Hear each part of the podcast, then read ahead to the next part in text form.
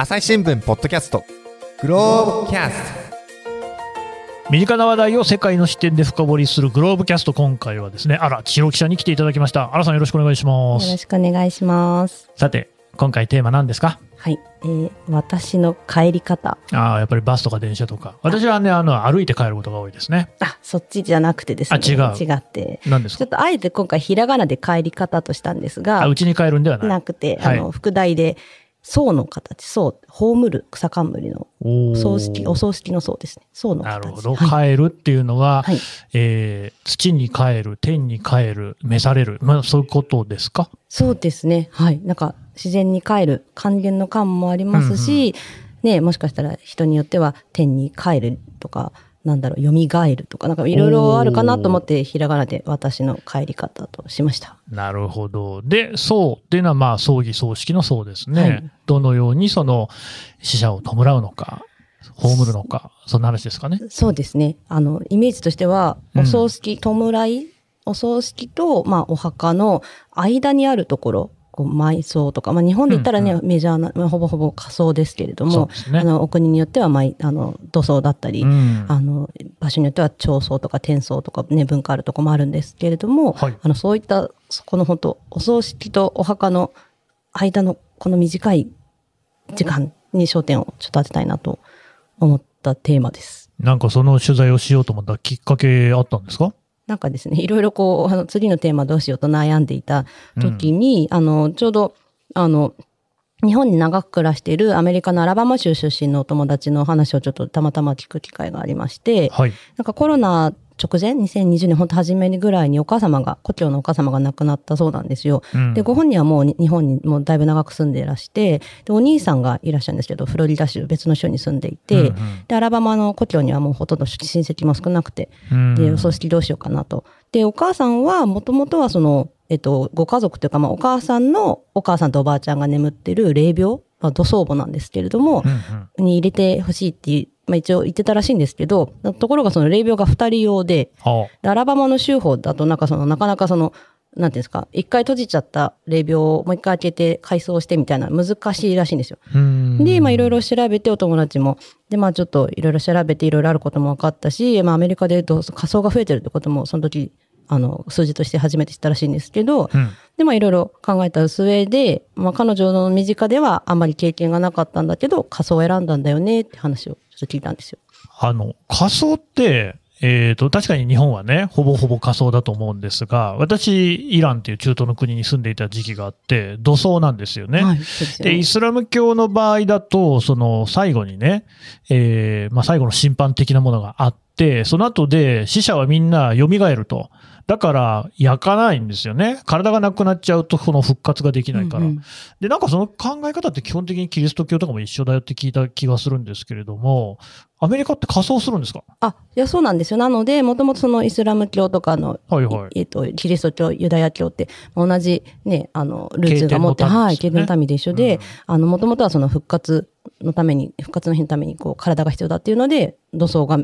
なんですか、伝統的には土葬が守られてきてるんですけど、ただ、キリスト教の中では割とプロテスタントなんかだと、えー、1900年前後ぐらいから、あの、仮想、まあ、近代化とか産業化も伴って、あの、ヨーロッパなんかでも仮想が増えてったり、あへと、ー。カソリックでも1962年かな、3年かな、はあそのぐらいに、あの、バチカンの教皇庁が、あの、仮想も、なんていうんですかね、仮想も、み、なんか、いいよとは言わないですけど、仮想も、あの、禁止はしないみたいな、あの、指指針を出していてちょっとずつキリスト教の世界では、まあ、かまあ、本当地域にもよるんですけど、仮想が広がりつつあると。まあ、ただ私自身もすごくアメリカってやっぱ土葬の国のイメージがはいはい。あって、20年ぐらい、もうだいぶ前ですし、20年ぐらい前に、あの、中西部ですね、ウィスコンシン州のドイナカと、あとシカゴで、あの、お葬式に出席したことがあったんですけど、まあ、うん。どちらもいわゆる伝統的な土葬だったので、あ、え、アメリカって土葬の国じゃないんだと。まあ、この彼女のね、友達の話聞いて調べたら、まあ、今もう全米平均で6割近くが仮想っていうのを知ってですね。平均でも6平均で、割なんですか？はい、びっくりしました。あの、はあ高い州なんかだともう8割とかで、8ネバダとか、はい。じゃあ日本とそんなに変わらないぐらいの。あ、勢い？えっとですね、日本はダントツトップのほぼ100%なので、全然そこは違うねちょっとまた桁違いにあれなんですけど。へえ、でもそれは本当に知らなかったですね。はい。いや、びっくりしたんですよ。で、なんか、彼女も、まあ、そのね、お母さんのお葬式どうするかって時に、まあ、多分、いろいろネットとかでも調べて、なんか、最近アメリカだと、その土に、まあ土に帰るって言っても、その、なんですか、いわゆる自然に埋葬してってんじゃなくて、うん。まあ、人工的なし施設とか設備を使って、土に帰る奏法だったり、あと、アルカリ容器で溶かす奏法なんかも認められてて、こう、従来とは違った方法が登場してんだよってことを教えてもらい、私もいろいろそれで調べたら、なんかいろいろ、あるし、もう実実現されてるっていうことにすごく驚きまして。なるほどね。じゃあまあそういう葬儀というか弔いというか、ね、そのお話、まずはじゃあその、どの層から話していきますか、どっから行きましょうか？そうですね。還還元層。還元層。はい。還元っていうのはまあ、還 帰るっていう字の還に元で還元ですよね。はい。還元層って僕ちょっと聞いたことないんですけど、どういうものですか？えっ、とですね、あの、うん多分、日本で締約はまだ多分なくて、はい。あの、私も今回どう訳そうかすごく悩んだんですけど、どいや、なんかすごくネットで調べると、日本語の記事もちょろっと出てくるんですけど、うんなんかどれも大体アメリカメディアの翻訳とか弁伝文のみだったので、まあ、ちょっと今回、あの、アメリカ行って、あの、シアトルの、あの、会社、創業者さんとかにお話聞いて、うんあの、ちょっと行ってきたんですが、はい。はい。で、あの、い行ったのがですね、アメリカのシアトルにあるリコンポーズっていう、あの、まあ、本当に、なんだろう、草分け的な、あの管理層の会社と、あと同業他社というか後発他社のリターンホームっていう2社に行ってきました。うん。で、えーっとですね、基本的には、なんかこう、装置の中に、あの、最適な比率にこう、計算された、まあこれは研究を経て、あの、このぐらいの比率がいいですねっていうのが分かったので、計算されたウッドチップとか、あとアルファルファ、糸もやしっていうんですか？あの、牧草の芽みたいな。へえ、とかアルファルファアルファルファってなんかの、サラダなんかの素材でも見たことあると思うんですけど、とか、あと、あと、藁とか、まあ、要は自然の素材ですね。はい。を敷き詰めた中に、まあ、棺の中に遺体を安置して、で、上からもこう、あそう、そ同じような藁とかウッドチップとかの自然素材でカバーをした状態でうん装置に収めるんです。まあ、み密閉というか入れるわけですね。うんで、そうすると、あの、本当に、その、自然の成分の中の微生物が分解を始めて、自然に温度が上がると中の。で、あ、の、温度とか、あの、湿度とかは、まあ、一応モニタリングはしてるんですけれども、うんうんあと空気を循環させておくと、あの、本当微生物の力で分解が進んでいくんですよ。へえ。うんうんそんな感じ。で、そうですね。なんか。聞いてみるとね、藁の中に入れるっていうと納豆みたいですね。なんか、まあ、原理は一緒なのかな？どうなの菌。はいまあ、ちょっとね、わかんないですけども、ただそうやって微生物がは遺体を分解するってことですね。そうです、そうです。ほうほう。これ結構時間かかるんですか？これと、私取材させていただいたところだと、だいたい1ヶ月ぐらい、その、うんえっ、と、分解が進んでいって、1ヶ月ぐらい経つと、あの、柔らかなこう湿った黒いね、土の状態と、あと骨、骨まではさすがに分解されないので、はい。あの、骨とかが残って、だいたい体積がその時点で3分の1ぐらいになるそうなんですよ。あ、そんなちっちゃくなるんですか、びっくりですよね。うんで、えっ、と、まあ、アメリカなんかだと、あの、遺骨がこう、なんですか、日本の遺骨って感じの骨の状態、じゃあ、のままじゃダメですよっていうなんかことがルールで決まってるらしくて、なので一回骨は取り出して、こう、はい細かくした上で、チャンクにした状態で、もう一回土の中に戻して、あとあの人工関節とか、あの、金属とか体に入ってた方は、その時点でその取り出して、うん。で、もう、もうあと1ヶ月ぐらい、そのさらに。土を、まあ、あとはもう本当乾燥させて、なんだろう、寝かせておくみたいな感じで、うん。あの、1ヶ月ぐらい経つと、科学的にも安全で、まあ、あと、肥沃な土、土になるんですよっていう、土になるんですね。土になるんです。最終的にはい。ああ、だから結構もう1ヶ月、2ヶ月ぐらいかけて。そうですね。だから大体、大体約2週間って言ってましたあ、ね。2週間ぐあ、らい？でごめんなさい。2ヶ月、ごめんなさい。2ヶ月。2ヶ月、2ヶ月。全部のプロセスで大体2ヶ月ぐらいですね。はあ。で、それ土をどうするんですか？土を結構な量なので、うん1立方メートルぐらい大体。?1 立方メートル。うん。1メートルかける1メートルかける1メートルで、結構ありますよね。なんか、あの、会社によってグラム、キロ数がまちまちだったんですけど、うんそのリコンポーズの方曰く、だいたい400キロぐらいの土になるよっておっしゃってて。でも普通の人間の体重からすると400キロって多くないですか？あ、だから人間だけじゃなくて、やっぱりその周りのうん自然の素材と一緒に乗ってってそんなに、でも400キロだったらだいぶありますね。だいぶありますよね。これ。うん、計算本当合ってんのかな？でも、そう言ったんですけど。なるほど。で、はい。まあ、だいたい1立方メートルってのは間違いなくて、うん。で、あのー一部を、あの、箱とか、あと麻袋とかに入れてもらったり、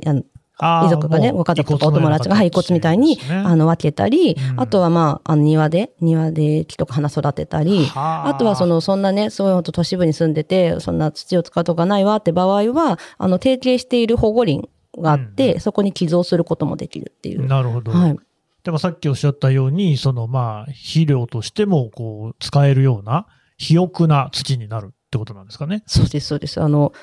ヒューマンコンポスティングとも呼ばれていて、はこれですね。あの、法律的にはナチュラルオーガニックリダクションなので、まあ、訳すおと自然有機還元層と、今回悩んだ末還元層と訳したんですが、あの、割と一般的にはというか、このカトリーナさんというその創業者の方も、あの、ヒューマンコンポスティングって言っていて、うんまあ、直訳すると人間の対比化とかですね、うん対比層とか、ちょっと、ちょっとどうしようかなと思ったんですけど、あ。なるほど。はい。まあただその、ねはい、あの、まあ、たい、ね、いわゆるコンポスティングって、あの、ご家庭でもされる方いらっしゃると思うんですけれども、ますねまあ、原理としては同じ。うんなのではい。ゴミなんか捨てるときなんかにもね、そうやって土にしてっていうふうにしている人なんかもね、生ゴミをね、あ土にするっていうのでね、ありますけれども、しかしこれ、ね、そうやって亡くなった人がね、こうお花に、ね、のこう養分になるとかって考えたら、まあなんか悪くないかなという感じもしますよね。はい。これそもそも、うんえっ、と、さっきのね、えーシアトルの会社ですか、はい。が始めたみたいなそういうことなんですか？そうですね。このシアトルのリコンポーズの創業者、代表のカトリーナ・スペードさんって女性なんですけれども、彼女が、まあ、発案というか、まあね、もちろんそのタイコンポスティング自体は昔からあるまあそあ。のね、あの、仕組みだと思うんです、あの、テクノロジーだと思うんですけれども、2011年かな、に、なんか大学院で建築士を目指して、あの、大学院、マサチューセッツの大学院で学び始めた頃に、うん。なんか思いついたらしいんですけど、うんうん。なんかね、あの、その時まだちっちゃい方、息子さんの成長が早いなと、こう、ふと、裏庭で息子の成長を見てて、ふと、あ、ってことは自分もそのスピ、同じスピードで年取ってんだなと気づいたと。で、い。つかは私もね、死ぬんだなってことをなんか初めて意識したと。なんかそれで、いろいろこう、葬儀を考えたんですけれども、まうん。あ彼女も、あの、もともとはニューハンプシャーの田舎育ちらしいんですが、割と都会暮らしが好きで、あの、その後シアトルに住むんですけれども、都市部に住んでるけど、まあ、自然に優しい、あの、双方ないかなと、あの、考え始めたそうなんですね。で、そもそも北米の土葬っていうのが、まうんあ、あの、土葬っていうので、私はなんか結構すぐ土に帰るもんだと思い込んでいたんですけれども。そう、それ思いました。これ、土葬と違うのかなって思いましたね。で、あの、ベリアルってこう、埋葬、土葬って訳されるんですけど、はいよくよく聞くと、まあ、そもそも、まあ、伝統的な、あの、従来的なアメリカとかカナダとか北米の土葬なんかは、エンバーミングってよく聞く、よくないか、よく聞く。まあまあまあ聞く。あの、防腐処理を施して、はあで、あの、木製とかね、金属製とかの、まあ、割とがっちりした棺に収めて。ああ、缶桶に入ってますよね。そうですね。はい。で、そこからさらに、あの、土中に埋めるときにですね、ただ掘ってそのまま埋めるんじゃなくて、うん一応その土の中をコンクリートとか金属とかでほ、はいはい補強するらしいんですよ。はい。で、で、棺ごと、まあ、埋葬するので、うん土葬と一言で言っても、こう、基本的にはいご遺体は長い間、こう、土に触れすらしないはい。状況らしいんですよねう。んうんで、あとそのエンバーミングも、いやいろいろ薬剤、もう本当血液と薬剤を入れ替えるっていう、け結構す、結構な、なんだろう、薬剤使うので、うんあの、地中にも、あの、薬剤の化学汚染とか、まあ、あと、ね、地中にそのね、要は棺とかバルトとか埋めるので、あの、木材とか金属埋めちゃうわけですから、環境負荷への指摘もあると。で、あと、まあ、仮想、で、なので、アメリカだと仮想の方がエコだって言うんですよね。ほう。それはちょっと、お、そうか CO2 出るんじゃないですか？そうそう、と思ったんですけど、まあ、はいそんなわけで、そのエンバーミングの薬剤とか、うんあの、あそっち羊の、そう、埋めちゃうことを考えると、仮想の方がエコだって、まあ、おっしゃる人もいるんですけど、まあでも、そのカトリーナ・スペードさんからすると、まあ仮想もね、あの、化石燃料とか使うし、二酸化炭素出すし、っていうので、こういろいろ考えてたと。で、あの、古くからね、やっぱりその、そのエンバーミングもしないし、その、がっちりした棺も使わないで、天然素材で包んで、直接、あの、土の中に戻す、うんあの埋める自然土層みたいなのもあるんですけど、やっぱりその都市部じゃ難しいよねと。まあそうでしょうね。いうことで、なんかこう、ね、考えてた中で、なんか農家がやっぱ長年行ってきた家畜の堆肥化も同じようなはあ。仕組みとしては同じですけなるど、ほどね。はい、そこをヒントに、あの、都市部でも環境に優しい双方をっていうことで、まあ、自分の研究テーマとして、あの、もともとはね、あの、デザイン的な観点から、うんあの、試案で進めてたらしいんですけれども、ほなんかそのうちにやっぱりこれは求めてる人も多いし、実現させなければということで、どんどん、あの、研究が進んでいって、あの、はい2017年にこのリコンボーズ、リコンポーズっていう会社を、まあ、設立されたわけなんですよ。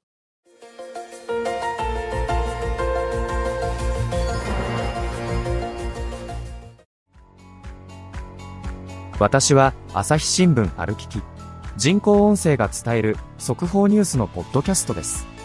通勤中でもお料理中でも運動中でも趣味の作業中でも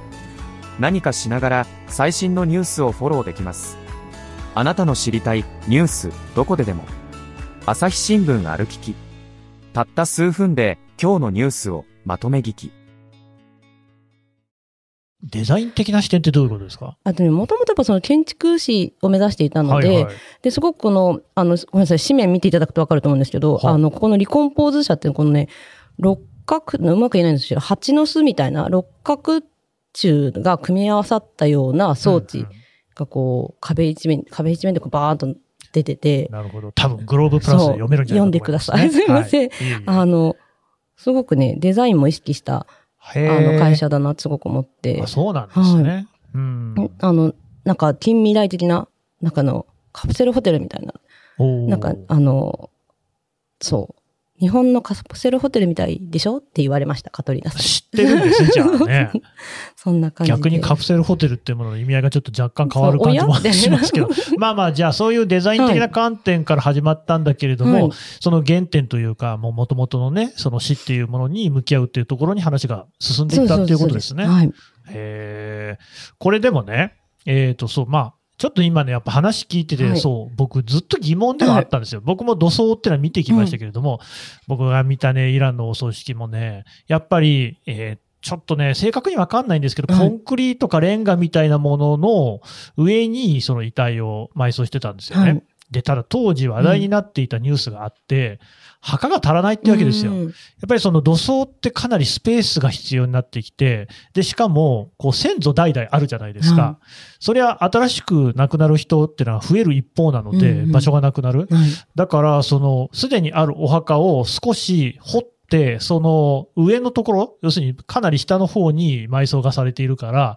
上の空間をこう利活用しようみたいな話も出ていたっていうようなね、そういう記憶があるんですけれども、まあ土地がなかなかないっていうところもあるし、それからその、そもそもですよ、どういうそのコンクリにしろ、レンガにしろ、そこの上に置いといたって、遺体ってそれはいずれは腐敗しますよね、どうやったってね。そうですよね。はい。あのー日本とかの場合だと仮想にするから骨として入ってるんだろうなと。まあ骨も風化していくのかもしれませんけれども、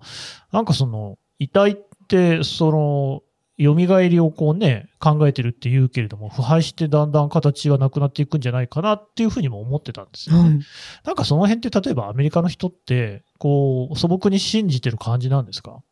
なんかです蘇ねあの、うん。今回私が取材したそのやっぱ関連層とか、あの、新しいことをされてる方々っていうのは、基本的にはそんなに自分は宗教的ではないと考えてるねうん、方が多かったので、あの、なんだろうな、復活のためにとか、そういう意識はそもそも持ってないと。ただ、その、カトリーナさんなんかもおっしゃってたのは、割と彼女自身も驚いたことに、あの、カトリックとかですね、ユダヤ教徒の方とかも、あの、お客さんというか、その、興味があるっていうふうに、この会社に来る方がいらっしゃると。だからその、ね、まあ、カトリーナさん自身は割とその、し環境保護とか、そういう視点が強かったんですけれども、ただその利用したいな、あの、環境演奏がいいなっていう人の中には、別にその環境活動家的な、あの、すごく、あの、環境のために日々活動してますっていう人だけじゃなくて、うんうん。なんかあの、いやいや、私自然が好きだからとか、あの、庭いじりが好きでとか、あの、農家で、あの、こういうね、あの、コンポスティングなんかすごく身近だからっていうような人もいらっしゃるそうなので、なんかそこは彼女自身もすごく、あの、初めて見て驚きだったっていうのはおっしゃってました。一概には言えないところがあるんですね。はいなんかどちらかというとね、その木や石にも神が宿るっていう日本の八百万的な感じもしますけれども、あの、もう一つ 気になったのがですね、こういうのって国や、まあアメリカの場合は州によると思いますけれども、法律やルールがあると思うんです。はいはい。つまり日本の場合だと、死体って人が亡くなった時に放っておいたらもうそれはダメなわけですね。はちゃんとあの、仮想なり、その所定の手続きを取らなきゃいけない。まず申告しなきゃいけませんし、で、それやんなければ死体遺棄になって罪に問われますね。はい結構重い罪ですよ。うんそれから勝手に切ったりしてもいけなくって、それは死体の損壊になるわけですよね。で、今回のこの、えー還元層っていうのは、アメリカではその法律の規定とかなんか当てはまるものはあるんですか？いや、えっとですね、やっぱりもちろん、やっぱ、と、ななんなんですかね、想定しなしていなかった、法律が想定していなかっ そうでしょうね新しい話だから。たなので、はいはい。やっぱりこの、なんていうんですかね、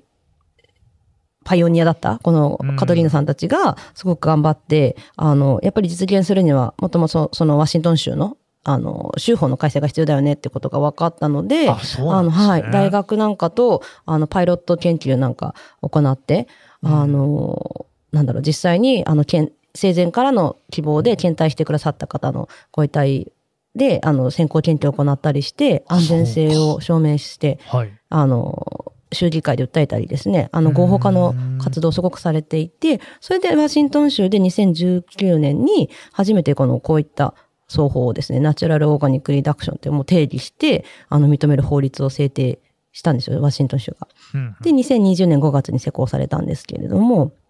なので、こう、法律を作るとこから頑張ってた方々なんですね。すごいですよね。だからこの仕組み自体も作っているし、はデザインも作っているし、その政治的なね、ロビーイングみたいな活動もして、そのそうですそうです州議会でも発言をするとかって、並大抵のエネルギーじゃないなって感じしますね。はい。いや、結構やっぱりその、ね、もちろんカトリーナさん一人じゃなくて、周りの方で、あ、賛同して、あ、それぜひ私もやりたいって実現させたいっていう方々がこう、どんどん輪が広がってって、へってーいうお話でした。カトリーナさんはこれどうやって輪を広げていったんですか？どうやったんだろ え、だってみんなどうやって、どうやってこのカトリーナさんがこういう活動をしてるんだよっていうのは知ったんですか？う。確かに。なんかね、あの、生前契約されてる方なんかに伺った生前ら、あ、契約？あの、なんていうんですか、プリプラン。私はこのはい。還元層にしてくださいって契約をするはい。今ね、1200人ぐらい会員っていうんですかね。1200人もいるんですはい、いらっね。しゃるらしいんですけど、はいその中の一人、あの、ニーナ・ショーンさんっていう52歳の方に、あの、お伺いしたんですけど、その方なんかは、えっ、と、このリコンポーズの会社ができる前から、やっぱりあの、カトリーナさんいろんなところで講演したりとか、ははそういう活動されてたそうなので、で、なんかその、たまたま、あの、講演聞きに行って、あ、なんか、これが私が望む双方だ、みたいな、こう、もうなんか鳥肌が立ったみたいにおっしゃってへてー、で、そこからこう、ボランティアとしてその合法化の、あの、訴えかけとかにも参加したりして、っていう結構熱心な、あの、メンバーのお一人なんですけど、うんうん。あの、そういった方もいらしたので、結構カトリーナさんも多分いろんなところで、あの、活動されてたのかなと思います。なるほはいど。じゃあ、やっぱりこういうような、その、葬儀のされ方っていうのが、私は一番いいんだっていう人が、あ結構それなりにたくさんいるんですね。ね1200人ってすごいですよね。そうですよね。でも、さっきのはワシントン州って話だったので、はいはい他の州ではまだ認められていないなんてこともあるんですかあね。、えっとですね、他、それとワシントン州が、えっと、2019年に初めて合法化したんですけれども、まあ、その後もこの、えっと、カトリーナさんたちのグループが結構、その法制化のロビー活動とか手伝ったりもしていて、で、その後コロラド州、オレゴン、バーモント、カリフォルニア。で、去年末にですね、ニューヨーク州でも合法化されたんですね。へ結構ニュースな、あの、向こうではニュースな、うん、そんなでもないか。でもちょっとニュースにはなっていて、ーうんうんあの、あ、広がってるなっていう感じは、あの、思いましたねあ。だんだんはい広がってるんですね。だんだん広がってますね。50はい州中の6州とか今6なのでで、あの、活動されてる、あの、別の方なんですけど、あの、方なんかは、やっぱりこの人口も多いので、ニューヨークと、あの、カリフォルニアで認められたっていうのはすごく大きいと。そうでしょうね。で、次はもうちょっと保守的な地域はい。に、あの、活動を広げていきたいっていうことはおっしゃっていて、うんうんなんかその辺はすごく面白いなと思いました。なので、その、割と、今言った6つの州って割とまあリベラルな州なので、うん割と環境保護とか、そっちの方が、あの、前面に押し出して、活動、あの、グリーン、なんだ、グリーン層みたいな、あのグリーンローみたいな感じででおっしゃされてたんだけれども、まあ、今度もしかしてそのテキサスとか、もうちょっと保守的な方で活動していく場合は、人々のチョイスの問題だっていうふうに、ちょっとあの、活動、あの、なんていうんですかね、売りって言ったらあれだな、あの、うん。押し出し方を、訴え方を少しこう、まあ、戦略を変えながら、あの、今後進めていきたいみたいなこともおっしゃってたので、あちょっと面白いなと思いました。これ、リコンポーズ以外にも、はいこう業者っていうのはいるんですか、えっとですね、ワシントン州にリコンポーズと、あと私が伺ったリリターンホームっていう、はあの、シアトルからちょっと南にあるオーバーン市ってとこにあるんですけど、うんうんあとね、もう一つあったかな？ネットで見た感じだと、あの、調べたらありましたね。で、他の合法化された州はまだ、あの、できますよっていう会社はまだないみたいなんですけど、はい。あの、シアトルの、えっと、そうですね、リターンホームって方にも伺ってきました。こっちもね、すごく面白かったんですけれども、ほう。あの、こちらは、あの、なんだろう、仕組みは基本的には一緒なんですけど、うん。でもただその装置自体はそんなね、あの、なんだろう、もう世間に出回ってるものではないので、やっぱりこのマイカ・トルーマンさんってこのリターンホームの創業者の方なんですけど、が、研究チームを立ち上げて自分たちで作ったそうで、見た目はですね、なんと言ったらいいか、あの、業務用冷凍庫みたいな、縦開きのあ、そうなんですか。直方体みたいな感じですね。ほうほうほう。で、が、あの、三縦縦3段、三段にこう、並んでって倉庫みたいなところに、うおーと思って、うんうん。で、なんかそちらだと、その、まあ、箱ですよね。箱の中に、やっぱり同じように、あの、うなんだ、藁とか、はいアルファベルとか入れて、うん。あと、おがくつとかかな。うん。でもご遺体安置して、上からもカバーして、蓋をして、で、空気を循環させますっていう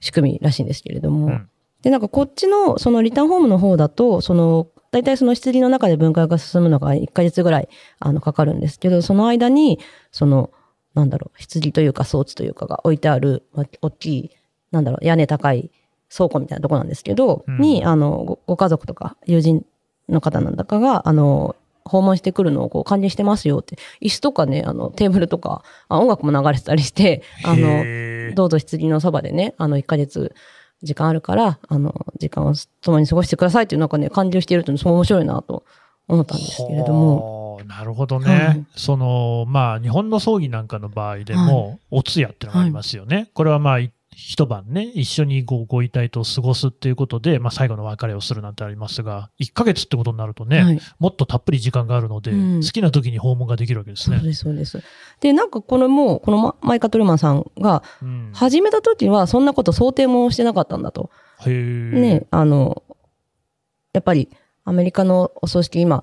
仮装がそのカリフォルあこっちこうワシントンだ。なんかでもやっぱり仮装がメインなんですけど、うん割とこう、日本みたいに立ち会いの仮装じゃないので、まあ、業者さんに仮装で頼んだら、あとは位牌が送られて帰ってくるみたいな立。ち会わないんですか？立ち基本立ち会わないらしいんですね。まあもちろんその、あの、もしかしたら日系の方とか全然違うかもしれないですけど、位牌っていうのは灰ですね。はい、アッシュですね。はい。位牌が帰ってくる。だから、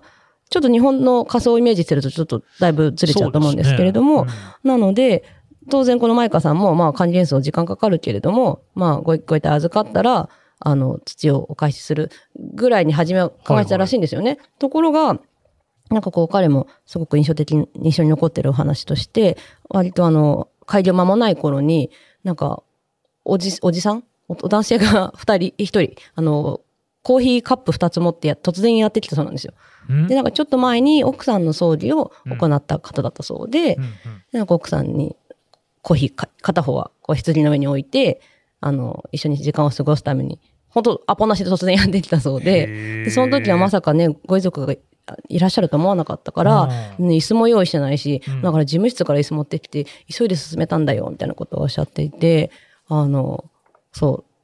う、創業、あの、会社の人なんかは想定してなかったんだけれども、やっぱりその家族とかお友達とかが時間を一緒に過ごしたいなっていう人はすごく多いらしいんですよね。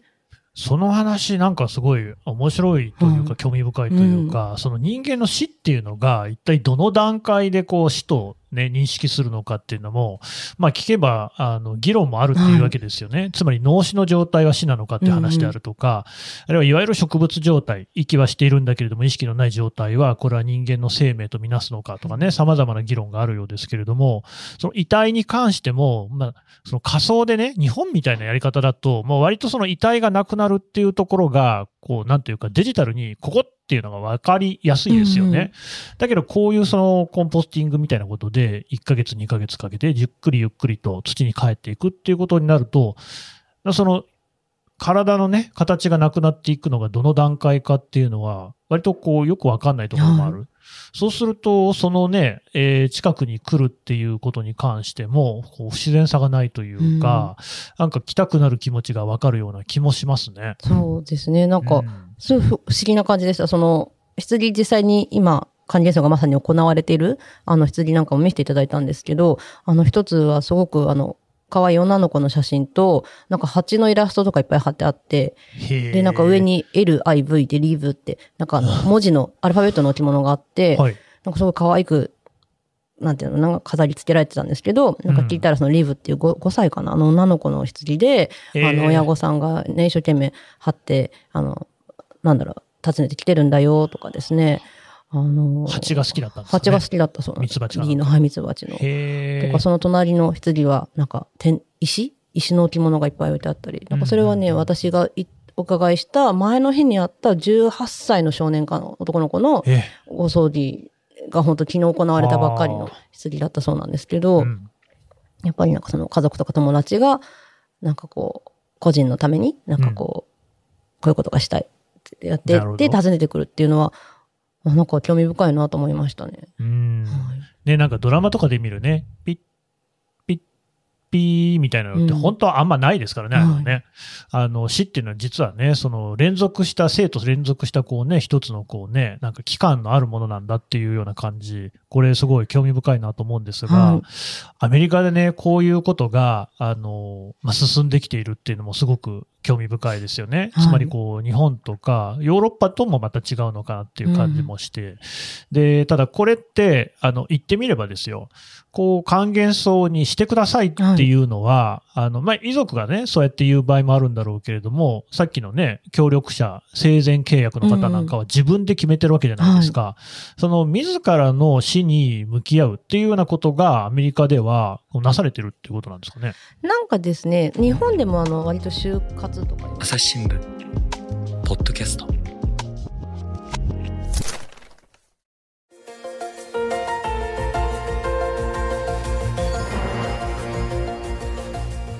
話はまた続きますが、この続きは次回お送りします。はい、えー、グローブ編集部、荒千尋記者のお話を伺ってきました。さて、荒さん、今回のこのお話も、おグローブプラスでまとまった感じで読めますかね？はい。あの、グローブプラスでは、はいグローブ紙面ではご紹介しきれなかった部分も、うん。あの、たくさん配信させていただきますので、あの、よかったら、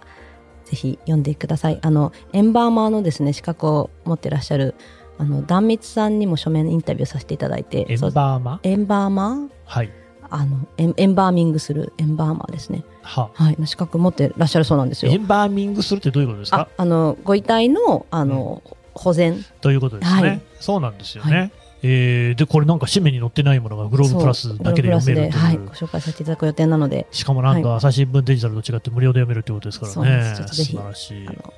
はい読んでいただけたら幸いです。これね、ポッドキャストの概要欄から記事へのリンク貼っておこうと思いますので、お読みいただければ幸いです。アラさんどうもありがとうございました。ありがとうございました。はい、えー最後まで聞いていただきましてどうもありがとうございます。えー朝日新聞ポッドキャストですね、今後もね、末永く続けていきたいなと思っておりまして、そのためにはね、皆さんができることありますね。あのレビューってあるんですよ。で、これ、星をつけるだけ、つまりテキスト書かなくても、感想を書かなくてもですね、星をつけるだけっていうことができます。Apple もね、Spotify もそれやり方がございますので、ぜひやっていただければ幸いです。そして、フォローもしていただけるとありがたいです。こういうことでですね、数が重なっていきますと、我々の番組がですね、えー力強まっていきますので、ぜひよろしくお願いいたします。